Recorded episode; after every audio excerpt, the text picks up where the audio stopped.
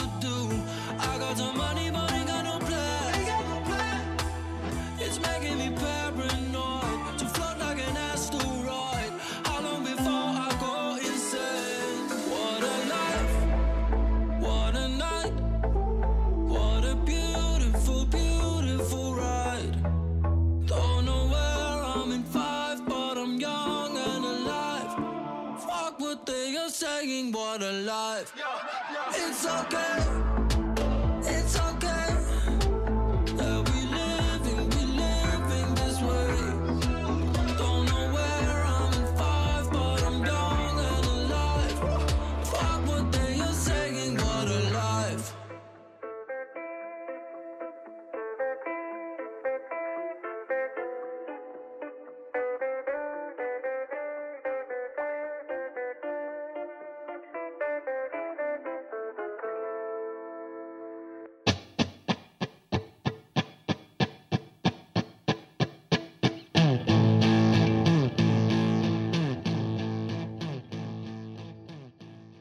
Qué buen tema, qué buena canción, Robert.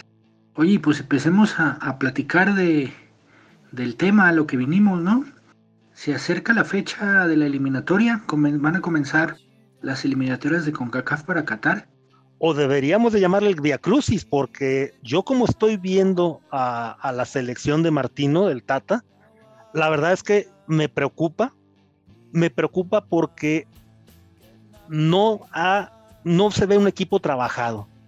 Si tú ves todos los partidos de la Copa de Oro, que yo me los, me los eché todos, juegan igual. O sea, juegan exactamente igual.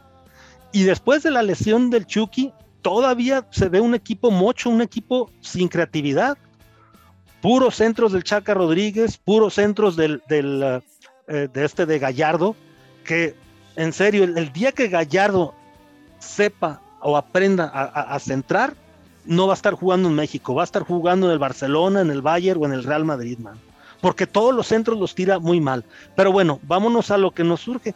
O sea, yo lo que yo veo es una selección sin ataque, muy chata, una selección que no, que no espanta a nadie, que ya poco a poco le empiezan a encontrar, como siempre, los rivales, la forma de jugar, que es atrás todos bien ordenaditos, sí, ubicados, marcando a veces personalmente, pero ama- maniatando y amarrando bien a la selección. Que sin un cerebro, pues como el Chucky, pues ¿qué esperas, man? O sea, no, o sea, los, fueron los resultados. Y ahí tienes a los, a los gabachos. Los gabachos llevan jugándonos más de 20 años de la misma manera, man. Con defensas atrás, aguantando, aguantando y esperando dar un latigazo. Así nos ganaron en el Mundial del 2002. Así nos han ganado en, el 2 a 0 famosos en, en- en- en Columbus, aguantando, porque los gringos se sienten bien jugando sin balón. Esa es la realidad. Y México no sabe jugar sin balón, México no sabe jugar sin tener la pelota y, y se desespera demasiado pronto y no hay nadie, no ha habido históricamente alguien que diga que pueda poner esa calma para que puedan vencer la, meta rival.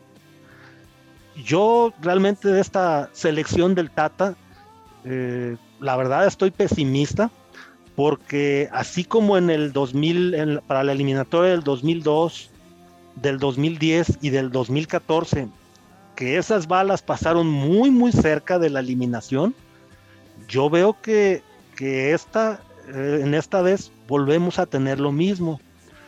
¿Qué es lo que yo haría? Yo agarraría la olímpica y la reforzaría muy bien. ¿Y por qué digo que la olímpica? Porque la olímpica para mí no fue un espejismo, porque compitió en una, eh, fue, una eh, fue una competición que sí valía, vamos a decirlo así, que iba en juego, iban en juego las medallas para, para, para toda la Olimpiada. Entonces, eso le permitió enfrentarse a rivales motivados, a rivales que le querían ganar. Sí, algunos tal vez que no venían tan bien, como por ejemplo Sudáfrica, como por ejemplo Corea, pero sí otros como Japón, que era el local y que mal que bien dio mucha batalla, dio mucho, este, le dio guerra a la, a la selección y le ganó en la primera ronda. Y ya en la segunda, pues México supo cómo ganarle bien. Si a esa selección olímpica tú la refuerzas bien en dos o tres posiciones, le debería de bastar al Tata Martino para enfrentar al menos los primeros tres, cuatro partidos. Viene el, el primero contra Jamaica, que es como local, pero va a jugar sin el jugador número 12, que es muy importante para México. Nos guste o no, el jugador número 12 es muy importante para la selección mexicana. Y como alguna vez tuve una, alguna charla con, con Roberto Gómez Junco aquí en, en, Guadalajara, en el periódico Mural, que decía, no, es que el público no, no, no juega. Entonces yo le dije, oye, ¿será lo mismo jugar, digamos, en los campos de fútbol de la Kodak contra Honduras? ¿O será lo mismo jugar en, la, en los campos que existían antes en la Unidad Revolución contra Honduras con poco público? Y como que dudó y dijo, no, pero es que el público no juega. No, a lo mejor contra el rival no juega, pero te impulsa. Yo muchas veces, por ejemplo, en el, yo soy fan de Chivas y, muchas veces en el Estadio Jalisco, en la época de, Salvador Martínez Garza, se ganaron o se empataron partidos que estaban perdidos gracias al público, a la presión del público. Y ese público más que, eh, que, asustar a los rivales, impulsaba al equipo, al equipo del Guadalajara. Entonces, decir que el público no, no juega o no tiene un papel en, en, un partido de fútbol, pues la verdad no, no, no es válido. No es válido decirlo porque yo lo he visto. Y ha habido jugadores que se han derrumbado ante la presión del mismo. Volviendo al tema de la selección, la verdad es que no veo una, una selección muy, muy trabajada la de la de Jimmy Lozano sí estuvo más trabajada, como que sí tuvo tiempo para escoger bien sus jugadores y poderlos acoplar más o menos a lo que él quería. Y pues el resultado fue una medalla de bronce que a lo mejor pudo haber sido de plata o pudo haber sido de oro, pero bueno, sabe bien también. Y bueno, este creo que, que el Tata este, después del juego contra Jamaica vienen, vienen partidos Bravos contra Panamá, que es una cancha difícil en sí por el campo, que no sé que no está muy bien. Oye, Robert, entonces me estás diciendo, primero para no hacernos bolas en, en, lo que fue la Copa de Oro, sí. ¿la selección tiene chuquidependencia? Definitivamente, definitivamente, como yo lo veo, la tiene, porque dime qué otro jugador talentoso hay actualmente de buen nivel el otro que pudiera tomar esa batuta sería Rodolfo Pizarro, pero la verdad es que ha bajado mucho su nivel en Estados Unidos. La verdad no era el Pizarro que se veía en Chivas, no era el Pizarro que se veía en, Pachuca. Y pues no hay nadie más pues que pueda, que pueda generar ese talento en la media cancha, en tres cuartos de cancha, que pueda abrir las defensas rivales. Definitivamente tiene chuquidependencia, y si no está listo para estas eliminatorias, mira, yo algo que, que estoy viviendo de la chuquidependencia y sí debe de preocuparnos es que ese tema de que en esta semana, en la semana, desde la semana pasada se venía manejando como un rumor, pero ya en estos días se confirmó que ni la Premier League ni la Liga quieren prestar sus jugadores, sobre todo a las a los países o a las ligas donde hay problemas graves de COVID. Entonces, eso, es, eso es lo que nos este, repercute directamente, es que no va a venir Raúl Jiménez, que todavía no sabemos si está en un nivel de selección, porque eh, está volviendo a las canchas después de su tremenda lesión, que no van a venir tampoco los de España, o sea, ahí sí está un poquito más complicado el asunto y repercute mucho más porque creo que de los bastiones eh, en esta selección es Héctor Herrera y Andrés Guardado, ¿no? Y, y a lo mejor los chispazos de Diego Laines. Y Néstor Araujo también. Ah, que cierto. mal que bien, es un buen, uh, un buen baluarte en la defensa que necesita ser reforzada, porque en la última Copa de Oro lo que yo vi fue un Carlos Salcedo que estaba muy mal, muy bajo en su nivel. Y seguro no, no no, no, no, y ese no, yo creo que a lo mejor no lo, no lo van a nombrar, a no ser que no encuentren un sustituto para Néstor Araujo. En el supuesto caso de que la Liga Española dijera no, no lo vamos a prestar. Y ojo, que también tenemos el problema que otras ligas como la francesa, la alemana y la italiana se pudieran unir, a esto. No vamos a hablar de eso porque eso da para otro tema, el, el, el por qué no quieren prestar o cuál es la razón. Yo tengo mis sospechas, pero, el, eh, pero si Chucky no viene a la selección va a ser una baja muy considerable. Los demás, Herrera es bueno, Guardado es bueno, Uh, Laines también es bueno. El mismo Néstor, uh, Néstor Araujo. No son pilares, pero sí son uh, buenos recambios que puede tener, ya sea como titulares o en la banca, el Tata. Y Raúl Jiménez, que todavía es un poco una incógnita su recuperación, que va a tardar, siento yo, un poco más de tiempo para poder recuperar el nivel que tenía antes de su lesión. Ese es como yo lo veo. Sí, Entonces, oye, y- pero sabes, E- esta yo creo que de repente pensamos que nos perjudica, aunque bueno, no, no- no va- vamos a, los rivales, los primeros rivales no son precisamente los mejores, pero en la Copa de Oro se perdió con un Estados Unidos B. Y anteriormente perdieron la Nation League también, con, con- ahí sí con el, con el equipo A, digamos, de alguna manera, ¿no? A lo mejor de esto encaminado a lo que, me- a lo que nos platicaste ya, del mal funcionamiento o del nulo funcionamiento que ha tenido con Martino. Mira, lo que pasa es que de- desde mi punto de vista, como, como te lo comenté hace en esta misma conversación, el problema es que Estados Unidos ya aprendió a jugarle desde hace mucho a México. Ve los mismos, tú ves los partidos de las eliminatorias del 2005, del, perdón, del, sí, del, del 2006, del 2010, del 2014, del 2001 o del, o para el Mundial de Corea-Japón le siguen jugando igual a México. Atrás, bien ordenados, jugando al contragolpe, marcando a veces personalmente al mejor jugador que tiene México. Y Estados Unidos es un equipo disciplinado. Históricamente siempre lo ha sido del 94 para acá. Es lo que tal vez no tengan mucho talento. Con la excepción todos estos años de Landon Donovan, no tienen mucho talento, pero sí mucha disciplina y muchas ganas de salir adelante. Y a México, pues ya se la saben. Jugarle igual, jugarle igual, ve todos los partidos. Y México no aprende la lección, no aprende cómo abrir los rivales, no tiene un entrenador que le pueda sacar jugo. Otra vez estamos teniendo problemas con esta, con, con las eliminatorias con un tanto de incertidumbre, aunque muchos lo nieguen. Y el Tata, no sé si no le ha hallado o no sé si no sabe, pero el sistema que yo veo es el mismo y dependiendo del Chucky, de, una, de un chispazo del Chucky.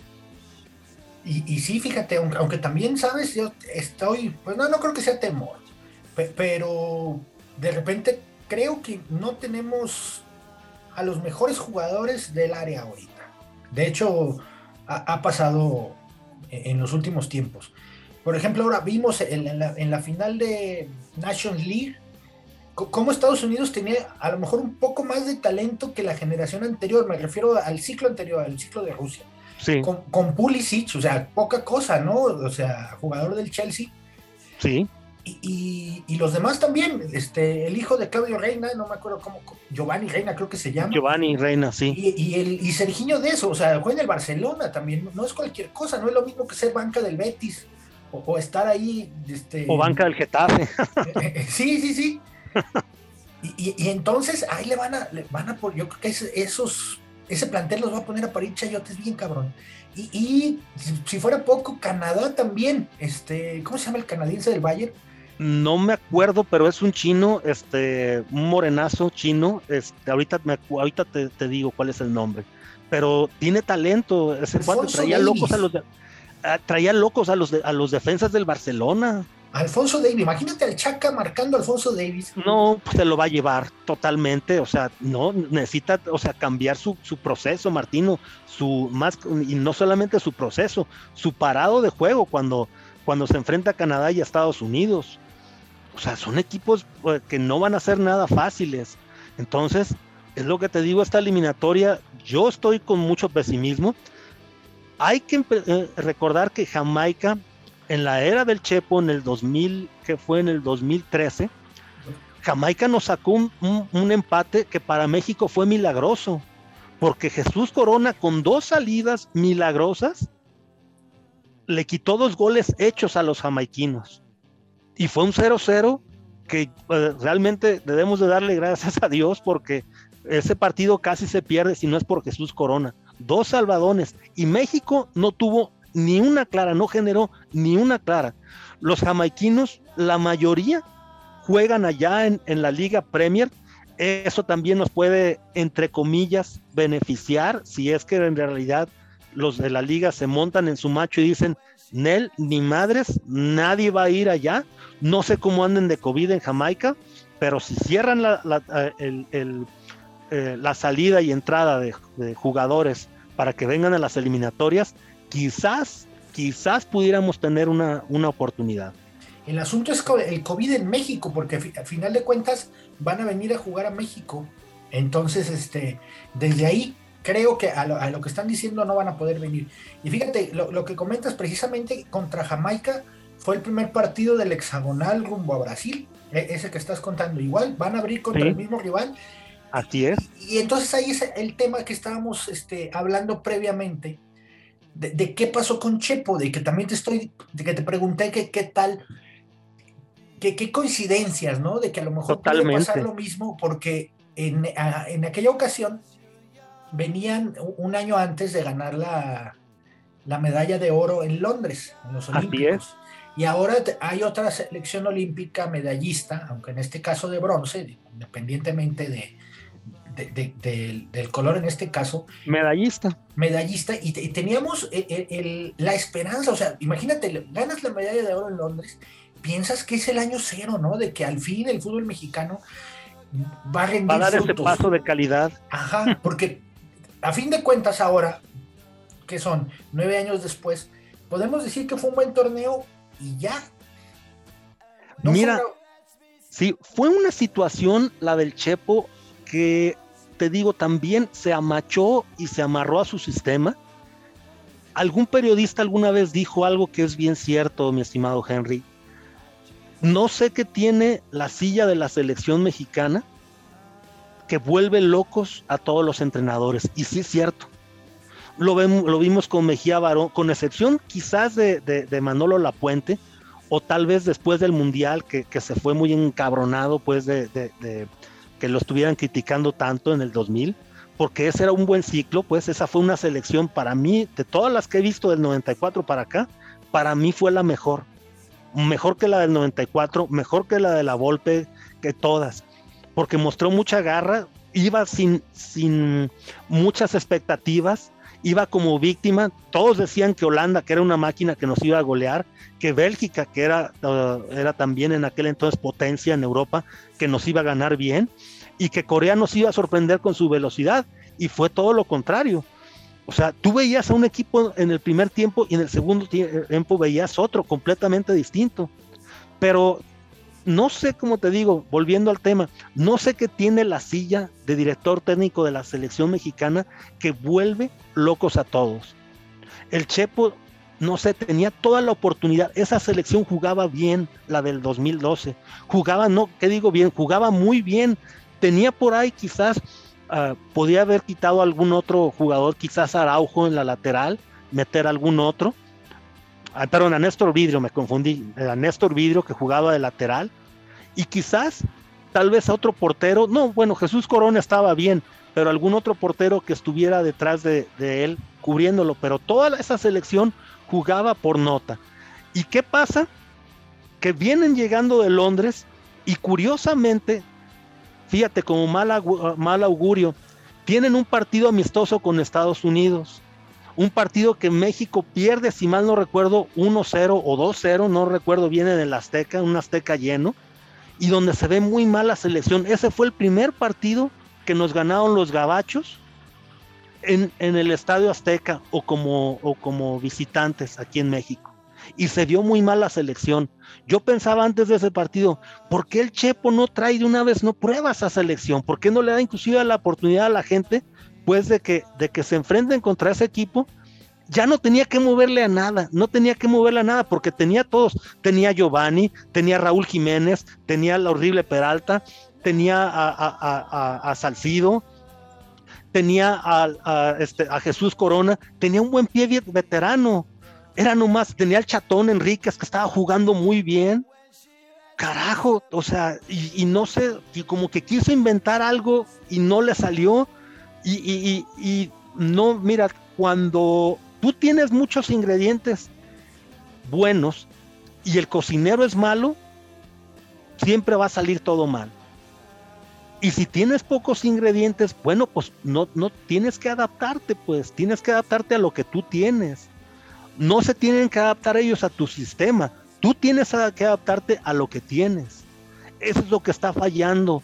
Y por eso es lo que está fallando Martín, eh, el Tata Martino, que no puede, no puede quitarse esa chuqui dependencia. No hay ningún otro jugador actualmente que puedas decir, este me va a sacar un partido adelante, ¿sí? Me va a dar eh, los balones que yo necesito para mis delanteros, me va a- a- o, o un liderazgo, pues, que pueda dirigirlos hacia adelante, que pueda sacarlos, un Cuauhtémoc Blanco, un Luis Hernández, este, un Rafael Márquez, ¿no?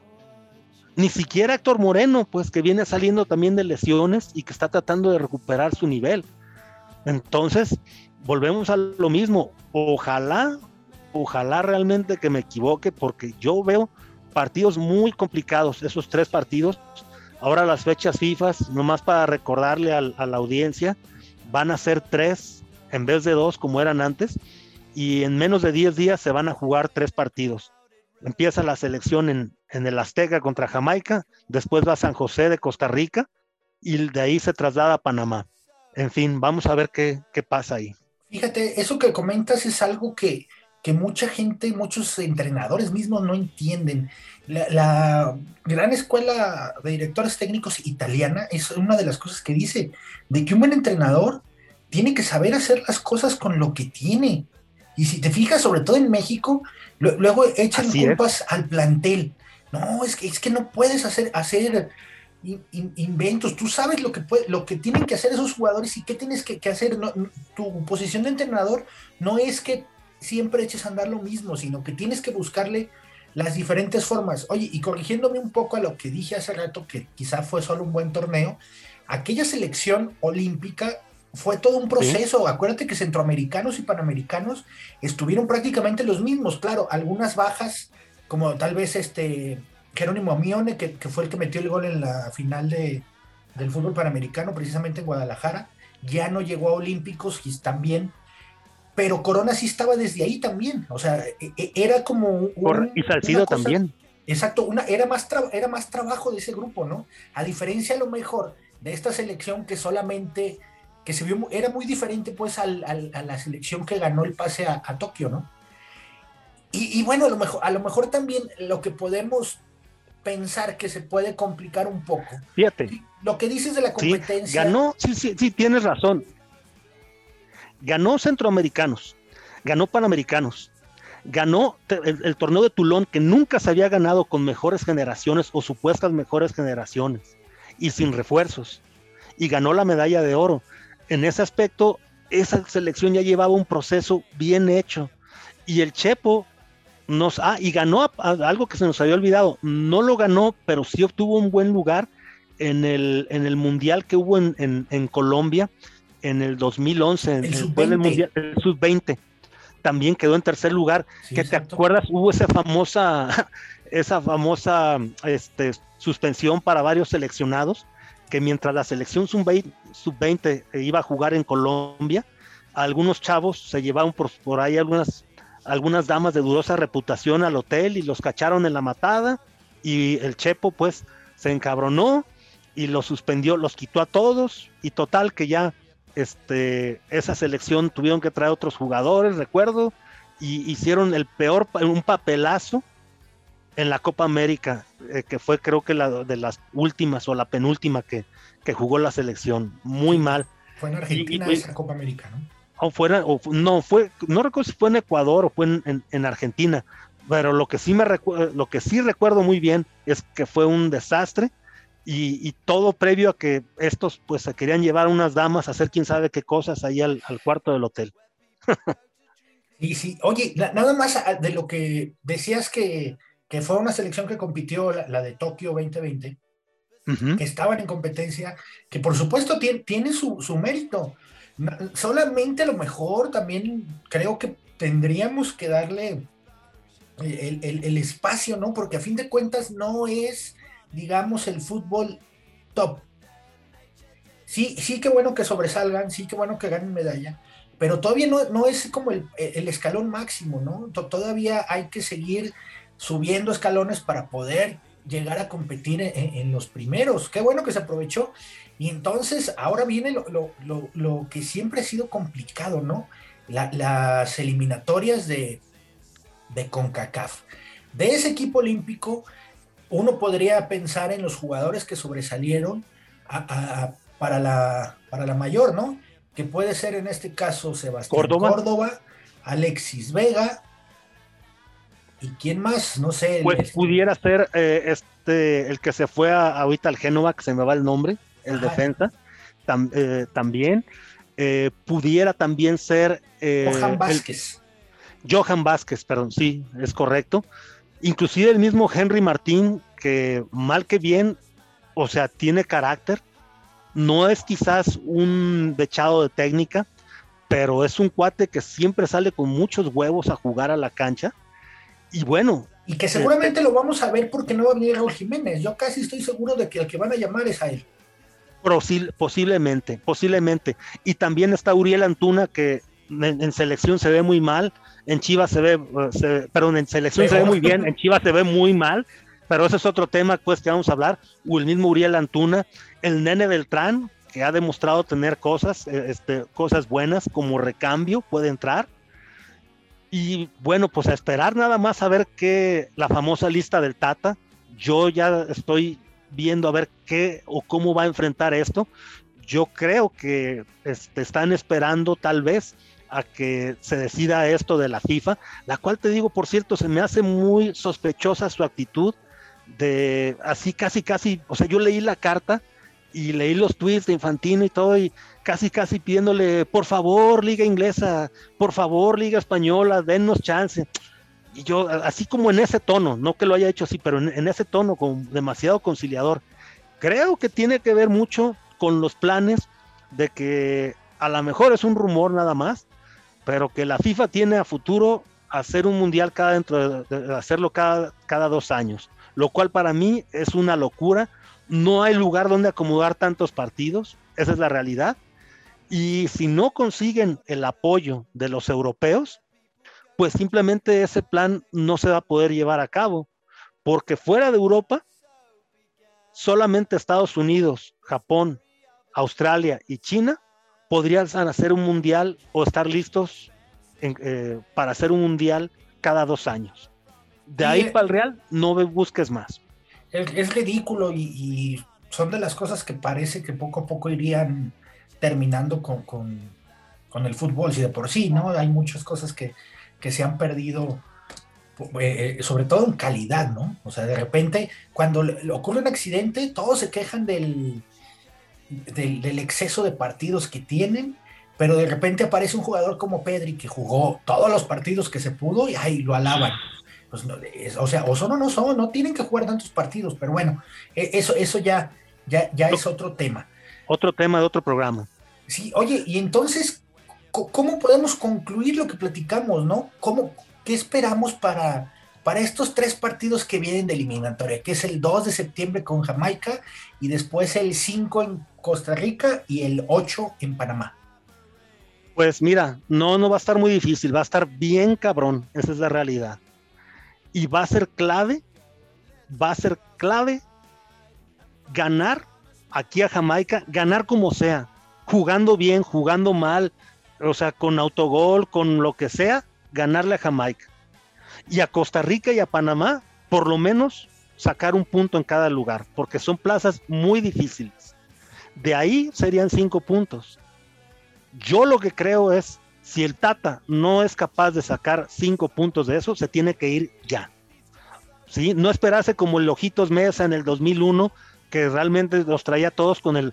A mí me daba un, un, un, un microataque cardíaco cada vez que entraba la selección a jugar este, en Honduras o en Costa Rica, por cómo jugaba esa selección, la verdad. O sea, una, una desgracia total.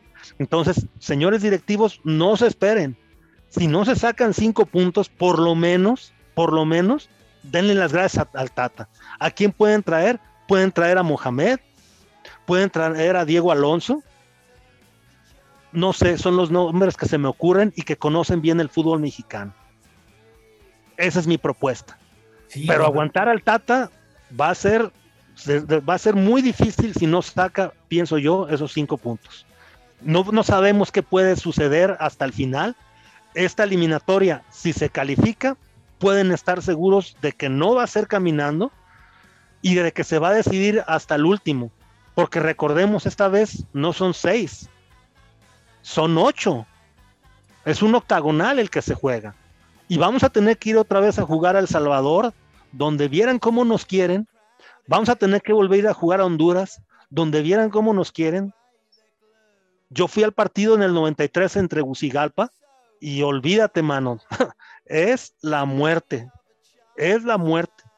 Y si los jugadores mexicanos y el entrenador no tienen la personalidad y los huevos, así para decirlo bien claro, de salir y enfrentarse como lo hizo esa selección, por ejemplo, la, de, la del 94 allá en Tegucigalpa y que le metieron el 4-1 a los hondureños, olvídate, nos va a ir muy mal. Eso es todo lo que puedo decir. Sí, pues a esperar, vamos a, ver, esperemos disfrutarlo, esperemos que se logren no resultados positivos. Ah, a lo mejor sufrirlo sí, no digo, no tanto, a lo mejor eso, No, no, no. porque a fin de ya- cuentas le- creo que ya no aguanto, dice. No, no, no, es que mira, es el fútbol mexicano es el único fútbol que se tropieza en la misma pinche maldita piedra cada cuatro años, mi estimado Henry. Cada cuatro años se tropieza con la misma pinche maldita piedra de que no continúan procesos, de que truncan procesos por una o por otra razón se han truncado. Tú podrás decir, oye, pues es que por ejemplo Miguel Herrera, que estaba muy bien, pues se portó muy mal. Pues sí, mano, pero eso es parte de- del, juego, ¿no? Aguantar la crítica, aguantar la crítica. Alguna vez me acuerdo una, una entrevista que le hicieron, que le hizo José Ramón Fernández a este, al Coco Basile y a Leo Rodríguez cuando vinieron a jugar a la América y que le preguntaba el mismo José Ramón Fernández, oye, ¿y tú como entrenador allá en Argentina y como entrenador de la, de la selección de Argentina, ¿cómo ves nuestras críticas? ¿Tú qué opinas? No, dice, yo a periodistas como tú, con las críticas que hacen, me los desayunaba todos los días en Argentina. O sea, como diciendo, ¿sabes qué? Aquí tenemos más huevos. Y aquí no aguantan, se pierden todos.